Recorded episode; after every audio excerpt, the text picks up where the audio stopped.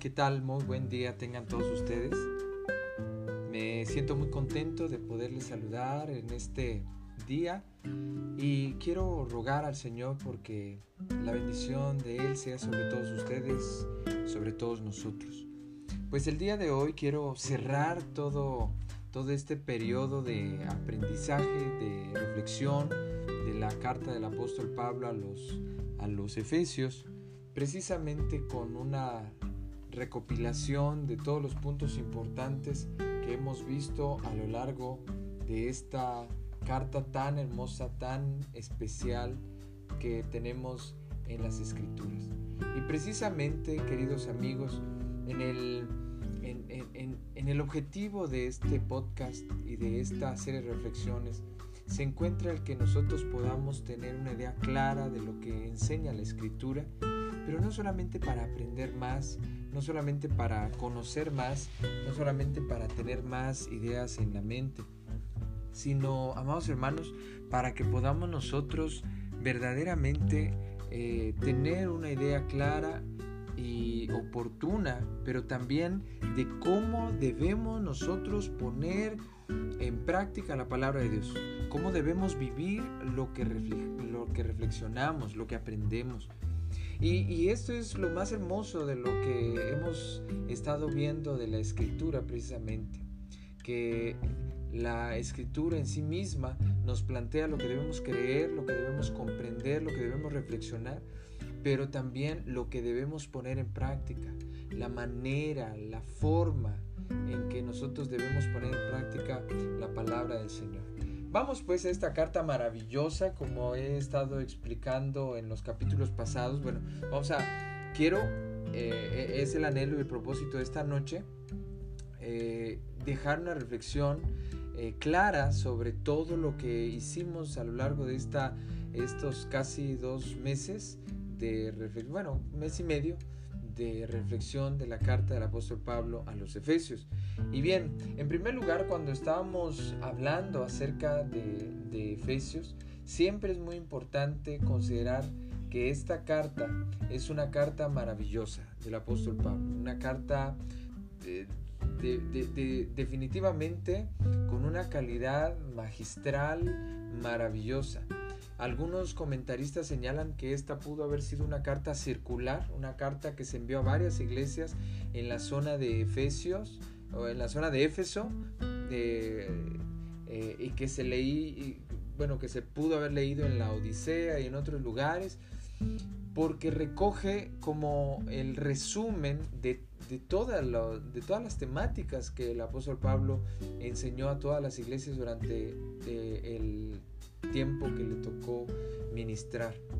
El objetivo que él tenía cuando escribía las cartas, así como los demás apóstoles, era eh, responder a las dudas que tenían los creyentes, confrontar errores o, herejías que estaban surgiendo en las iglesias, o eh, presentar la postura bíblica cristiana para corregir la, la vida de los creyentes de su época. Entonces, ante estas circunstancias eh, que le venían, él, obviamente buscaba la manera de escribirles y de dejar claramente los principios del Evangelio para todos los creyentes. Pero esta carta en particular es, es distinta. Su nivel de, maestría es impresionante y el desarrollo de sus temas son verdaderamente eh, profundos, claros, concisos y, muy, pero muy prácticos. ¿sí?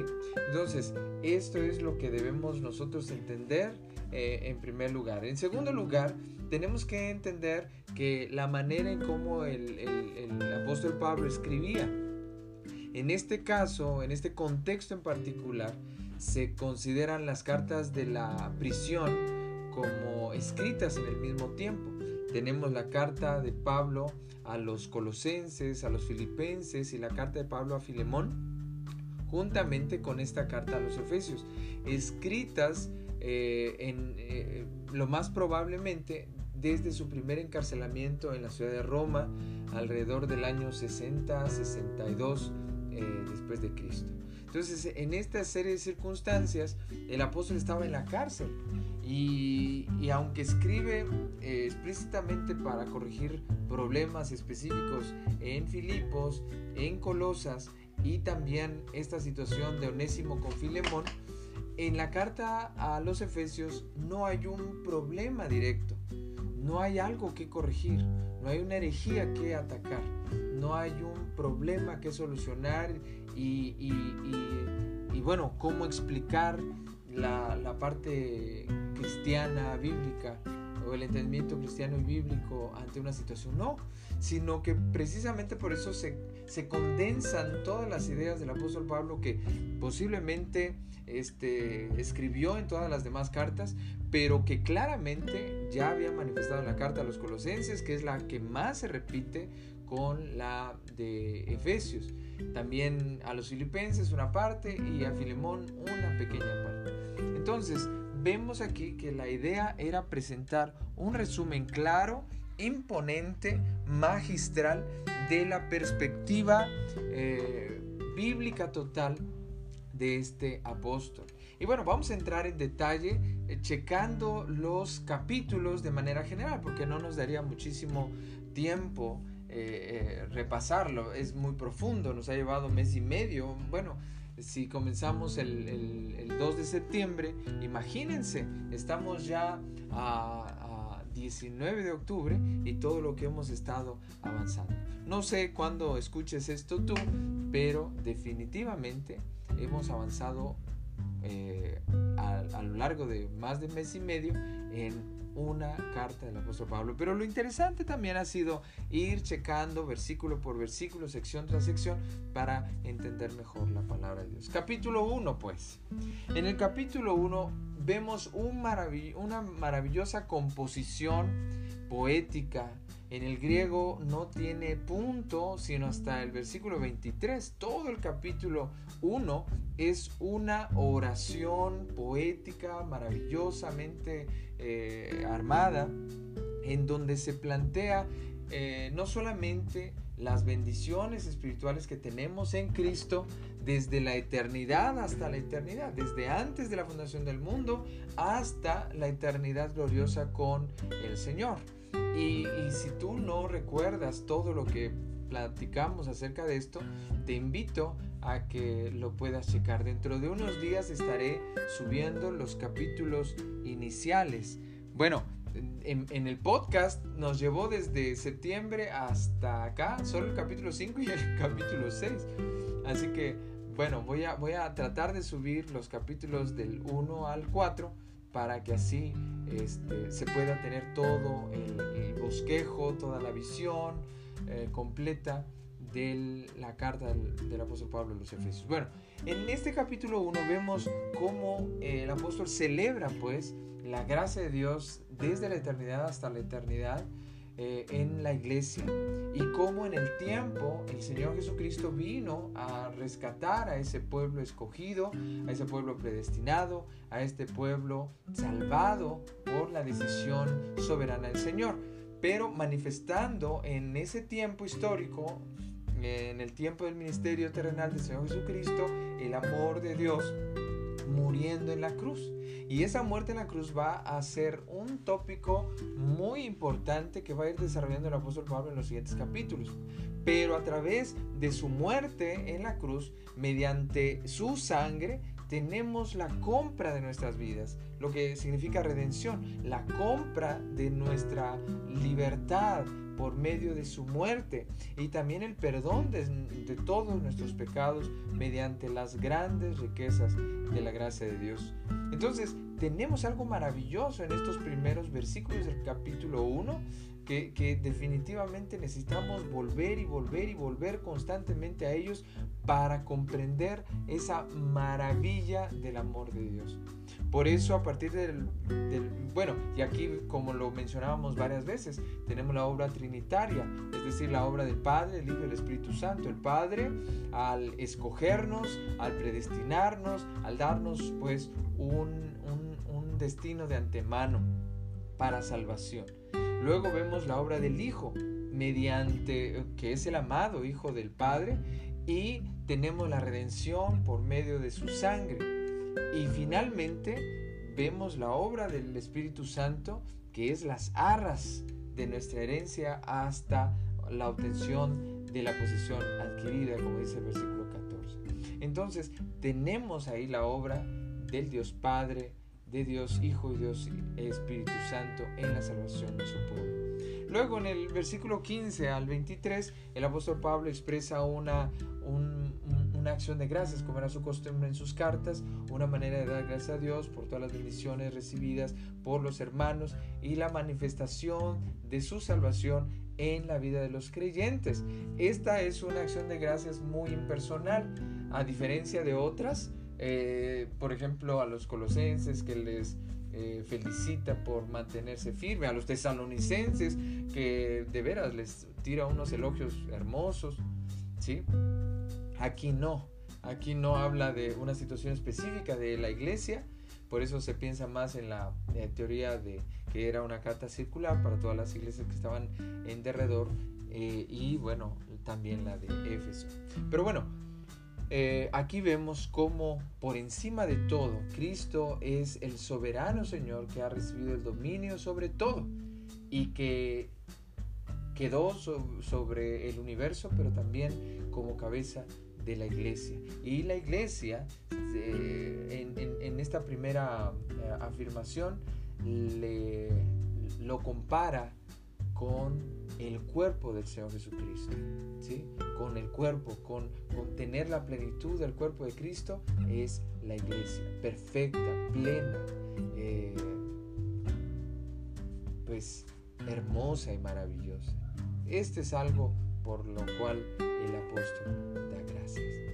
Luego entramos al capítulo 2, un capítulo preciosísimo en el sentido de cómo plantea pues el, apóstol eh, dos temas muy importantes. Del versículo 1 al versículo 10 vemos esta maravillosa obra de gracia salvadora de Dios en nuestras vidas. Y, y, comenzando con la muerte en la que nos encontrábamos sin Cristo, ahora se habla de esa gracia que hemos recibido y por la cual tenemos vida eterna. Eso me sorprende maravillosamente. Si tú quieres saber lo que significa gracia, si tú quieres entender lo que significa el Evangelio de Cristo, si tú quieres entender cómo Dios te ha salvado, pues regrésate a Efesios capítulo 2 versículos 1 al 10 para que sepas que has sido salvado no por tus obras, no por tus buenas actitudes, acciones religiosas, sino por el amor maravilloso de Cristo. Y por medio de Jesucristo, que estábamos muertos en pecados, resucitamos resucitamos para vida eterna. Y no solamente de la muerte espiritual a la vida espiritual, sino de la muerte eterna a la vida eterna con Jesucristo.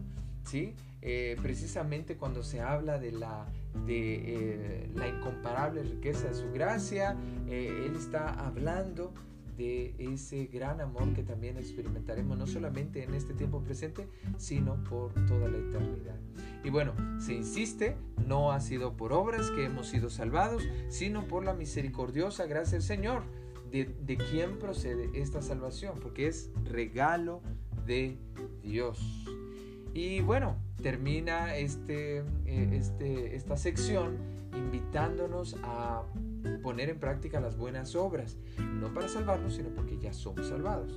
Y esto debe manifestarse precisamente en la unidad que tenemos con el pueblo del Señor, la unidad cristiana, la unidad con los creyentes, porque eh, en la época de Pablo había una, una discusión grande entre los que eran cristianos judíos y los cristianos eh, extranjeros, eh, gentiles como se les llamaba.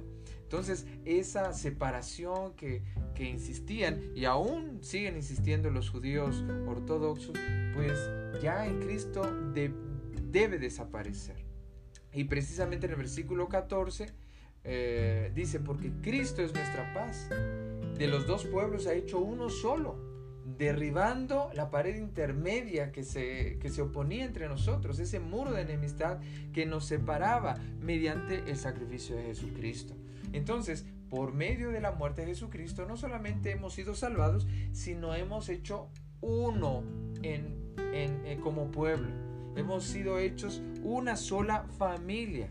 hemos sido hechos una sola iglesia. Entonces ya no somos extranjeros, ni extraños, ni, ni, no, sino todos somos conciudadanos, dice el versículo 19, conciudadanos de los creyentes y miembros de la familia de Dios. Entonces esto es maravilloso, hermano, maravillosísimo. ¿Por qué? Porque la muerte Señor Jesucristo y su vida nos han dado la oportunidad de tener precisamente una familia, un pueblo, así como un Padre y un Salvador. Entramos al capítulo 3 y el capítulo 3 también tiene dos temas. Eh, en el capítulo 3 vemos cómo el, apóstol Pablo está hablando acerca del misterio, habla en esos términos, del misterio de la aparición del Señor Jesucristo. ¿Por qué? Porque aunque Él vino a la tierra, hay dos posturas.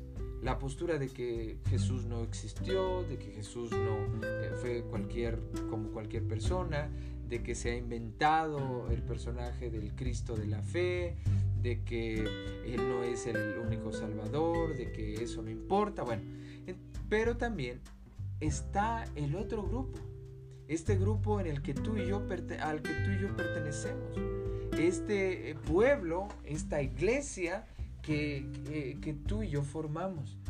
¿Y saben qué? A nosotros no, no se nos hace difícil entender la venida del Señor Jesucristo. Aunque para el mundo sea imposible entenderlo o comprenderlo, y más bien querer creer en ello, para nosotros no.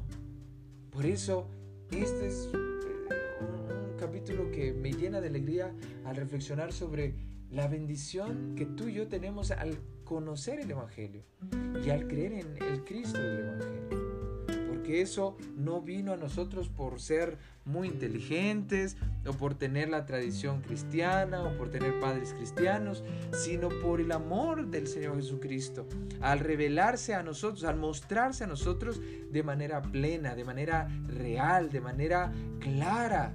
¿Sí? Entonces, esa es la razón por la que Pablo se convirtió en predicador de Jesucristo, porque ese misterio que él no entendía, recordemos la historia de Pablo. Siendo Saulo de Tarso, se dedicaba a perseguir a la iglesia. Y él no entendía. Hasta que el Señor Jesucristo se reveló a él, se le mostró a él, se le manifestó a él de una manera especial. Y así también sucede con todos nosotros, contigo y conmigo. Tal vez hubo un momento en nuestra vida que conocíamos de la religión o tal vez conocíamos algo de la Biblia, tal vez teníamos una idea de Cristo y del crucifijo y de la muerte, pero no era significativo para nosotros. Pero llegó un momento en que eso que no entendíamos se hizo entendible, que eso que no sentíamos se hizo sensible, de aquello que rechazábamos se convirtió en lo que más amábamos. Y, Pablo precisamente habla acerca de eso, de esa bendición, de que todos nosotros como creyentes podamos experimentar esa gracia, esa misericordia del Señor, entendiendo ahora su palabra. Y por eso, en ese, eh, eh, en ese sentido, en ese entendimiento de la sabiduría de Dios y de manifestarse el propósito eterno en, en Jesucristo, y ahora nosotros eh, disfrutando libertad, fe, confianza en el Señor, entonces él prorrumpe en una alabanza que va del versículo 14 al versículo 21, una doxología que se le llama, porque en ese momento exalta al Señor y hace una oración pidiendo a, Dios que les ilumine, que les ayude a entender la inmensidad del amor de Dios. Como Él lo dice, la altura, la profundidad, la anchura y la longitud del amor de Dios, en todas sus dimensiones que lo pueda conocer el creyente. Y también les dice que Dios hace las cosas mucho mejores de lo que pedimos o entendemos. Y eso nos dio a nosotros, cuando ah, reflexionamos ese, esa porción, también una base certísima, una base segura para no dudar en los momentos difíciles, porque Dios siempre hace lo mejor, más allá de lo que nosotros podemos entender. Luego entramos al capítulo 4 y mencionábamos que los primeros tres capítulos hablan de la teoría que debemos nosotros conocer y creer, Mientras que a partir del capítulo 4 ya se empiezan a hablar de los aspectos prácticos de la vida cristiana, de aquellos aspectos prácticos que debemos poner eh, todos los días eh, en, en marcha, hacerlas pues. Y precisamente en el capítulo 4 habla de esa unidad. Si ya nos mencionó de esa unidad que el Señor Jesucristo nos ha comprado mediante su muerte en la cruz, ahora hay que manifestar esa unidad hay que manifestar esa unidad porque ya tenemos muchos elementos que vienen del Señor que nos han hecho uno. Tenemos un solo cuerpo, un solo espíritu, una, tenemos una sola esperanza, un solo Señor, una sola fe, un solo bautismo, un solo Dios que es Padre de todos, sobre todos, por medio de todos y en todos. Entonces, todos esos aspectos nos unifican. Ahora, ¿qué es lo que nosotros debemos manifestar? Unidad. Pero ¿cómo? Nada más en sentimientos y en que, que, ay, qué bonito, cómo nos vemos unidos y reuniéndonos. No, la unidad también tiene que ver en los dones y bendiciones que Dios nos ha dado.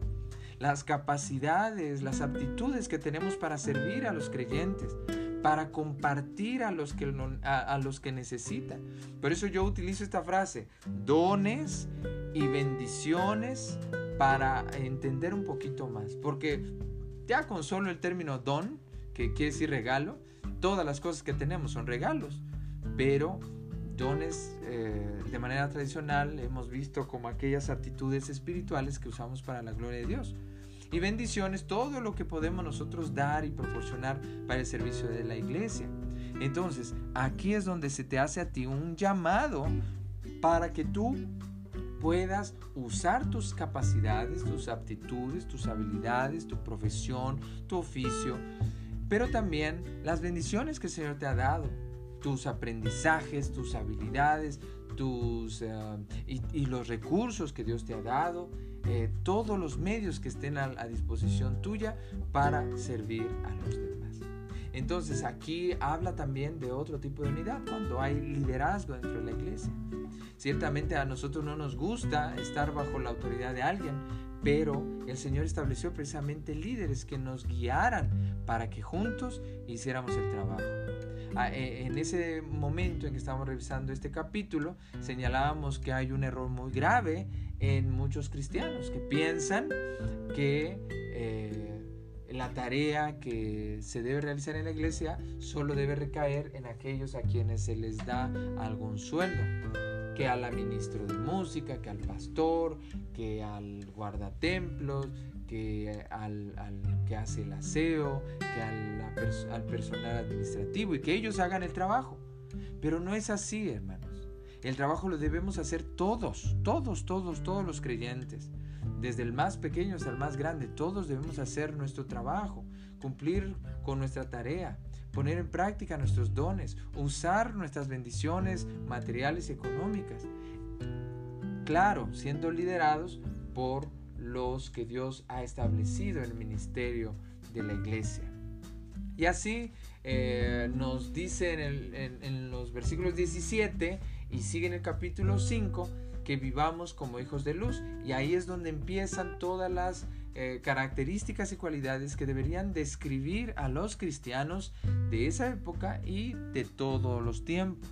Eh, se debe dejar atrás la ignorancia, todos los pensamientos frívolos, eh, la inmoralidad, debemos dejar la vida antigua con ese ropaje de la vieja naturaleza, del viejo hombre, como le llama Pablo, y ser renovados para ponernos pues el, vestido de la nueva naturaleza, la ropa de nueva naturaleza. Y bueno, esa nueva naturaleza se debe manifestar en no mintiendo, no airándose, no, bueno, no airándose y dejar que, que pequemos, eh, no dar lugar al diablo, dejar de robar, evitar las conversaciones obscenas, no contristar al espíritu, dejar atrás la amargura, la ira y el enojo, los gritos y las calumnias, todo tipo de malicia y mostrar bondad, compasión y misericordia. Eso demostraría que somos verdaderamente hijos de Dios y debemos dejar de ser eh, o personas que actúen bajo la naturaleza de las tinieblas o de la oscuridad y mejor vivir como hijos de luz. ¿sí? Hijos de luz, que es una analogía muy emocionante, muy interesante, sobre que debemos reflejar la luz de Dios en medio de, de todos los días.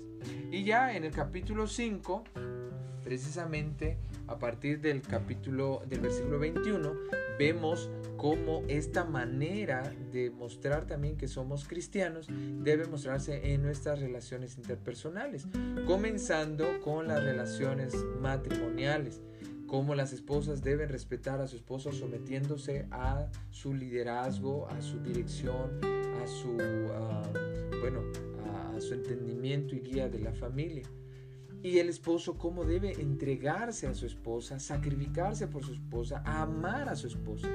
Y en este sentido es mutua sumisión porque lo que se espera de la esposa es respeto, es ese entendimiento de que como está al nivel de su esposo, debe ceder ella. Pero obviamente eso no significa que se calle o que no, no participe en las decisiones o que no tome decisión. No, claro. Pero aquí es donde entra, pues. Porque si un esposo ama como Cristo amó a su iglesia, a su esposa, si la ama de esa manera, va a respetarla y va a considerarla y va eh, no solo desearla en el sentido eh, eh, santo y sagrado, sino también procurar su bien. Y si la, la, esposa verdaderamente ama a su esposo, entonces la va a respetar y va a saber cómo coordinarse con él para que él no quede pues de, tal manera humillado, especialmente en, su familia. Luego vemos, eh, bueno, como los decía, definitivamente si quieres conocer un poco más, hay que ir a esos pasajes en las reflexiones que ampliamos muchísimo sobre ello. Luego las relaciones interpersonales de padres con hijos. Eh, los hijos deben honrar, respetar a sus padres eh, y los padres deben respetar también a sus hijos, no haciéndolos enojar, sino criar, criarlos, es decir, con amor, con cariño, pero también con disciplina e instrucción del Señor. Y hablábamos que la disciplina no es castigo físico ni violento, es una formación de vida de acuerdo a la enseñanza y los principios del Señor. Si es necesaria la disciplina física, bueno, eh, no, no nos gusta, pero si conforme a lo que dice la escritura en Proverbios, hay que aplicarla. Pero por favor, hermanos, hermanas, entiéndase bien esto. Esa es solo la medida ya de, la medida máxima no debería llegar a ese grado. Hay que eh, aprender a poner límites, a fijar el respeto desde pequeños en los niños para que de grandes no tengan ese problema. Y el problema hoy en día de aplicar disciplina física está en la violencia. No caigamos en eso, por favor. No caigamos en eso. Luego en las relaciones laborales, las relaciones de, entre eh, jefes y eh, empleados. Y bueno, ahí, ahí mencionamos en, el sistema de Pablo, cómo se trabajaba con los esclavos y los amos, bueno, lo aplicamos al tiempo presente, que ya no hay, pues, eh, digamos oficialmente la esclavitud como en la época de Pablo, aunque tristemente vemos muchos tipos de esclavitud en el mundo. Bueno, la idea es que si eres jefe, trata bien a tus trabajadores. Si eres trabajador, trata bien a tu jefe, no tratando de agradarle al ojo humano, sino buscando agradar a Dios con ello. Luego concluimos precisamente esa sección con la armadura de Dios de los versículos 10 al 20 del capítulo 6. Mencionamos que es necesario que nosotros enfrentemos al enemigo eh, y este enemigo no es físico sino espiritual y son huestes espirituales de maldad terribles que buscan destruirnos. Pero Dios no nos ha abandonado, Él está con nosotros. Pero a la par que nos ha dado su presencia, también nos ha dado armas espirituales con las cuales enfrentar y vencer al enemigo. Hay seis elementos eh, espirituales que concuerdan con una imagen de las armaduras de la época romana y un elemento más que se integra con la última parte de esa armadura. Entonces tenemos eh, tenemos eh, en primer lugar la verdad de la palabra de Dios que se convierte en veracidad en nosotros, la justicia de Cristo aplicada a nosotros para obrar justicia, para obrar o hacer las cosas rectas. Eh, la disposición de predicar el Evangelio. Tres. Cuatro, el escudo de la fe. La fe con la cual nosotros podemos enfrentar cualquier eh, ataque directo del enemigo. Eh, tenemos cinco, la salvación, esa esperanza que tenemos de, de, haber ya sido salvados y que tenemos la vida eterna en Jesucristo ya, aun cuando no hayamos muerto, pero la muerte se convertiría en el paso para disfrutar eternamente de la plenitud de Dios. Y finalmente la sexta parte de la armadura, eh, eh, la palabra de Dios en oración espiritual. La palabra de Dios en oración espiritual. Y bueno, ahí terminamos con lo importante de estar en oración por, por todos los creyentes y también por los predicadores de la palabra. Bien, así concluye con saludos, eh, explicando también que se dará toda la información de lo que está viviendo Pablo a través de Tíquico y la bendición a todos aquellos que aman al Señor Jesucristo con un amor que no cambia, un amor que no se extingue, un amor imperecedero. Vamos hermanos, hemos llegado pues a, a todo el resumen del capítulo, de los seis capítulos de Efesios esta carta magistral, maravillosa, excelsa, sublime que tenemos a nuestra disposición. Aprovechala, léela una vez más, medítala a profundidad y encuentra en ella las enseñanzas maravillosas que el Espíritu Santo quiso que dejarnos a nosotros hoy. Con esto concluimos en esta noche esta reflexión, queridos amigos, amados hermanos. Quiero agradecerles su constancia, su firmeza, su perseverancia. Realmente cuando me mandan saludos, cuando mandan las respuestas a las preguntas, eh, cuando me mandan un mensaje diciendo yo sí, eh, ya escuché la meditación, gracias, eh, no saben cuánto me animan, no saben hermanos, porque esto requiere mucho tiempo, esto requiere dedicación esto requiere que, aparte, me aparte completamente todas las actividades familiares, eh, laborales, eh, de la casa y, concentrarme en compartir la palabra contigo en un momento especial, eh, con, silencio. Y, bueno, en, ocasiones eso me lleva a hacerlo a, altas horas de la noche porque en el día no hubo oportunidad. Hay limitaciones técnicas, a veces no, no tenemos todos los elementos a la mano, pero hermano, lo hago con mucho gusto. Solo anhelo que sea de mucha bendición para ti. Que tú que me escuches puedas realmente ser edificado por esta palabra hermosa, maravillosa y poderosa del Espíritu Santo para nosotros hoy. Así que concluyo pues, querido amigo, familiar, hermano y hermana en Cristo, agradeciéndote todo el esfuerzo que hiciste tú también, porque sabemos que eh, a veces se requiere estos minutos apartarte de tus actividades cotidianas, de tareas, de algún pendiente y, dedicarte a reflexionar.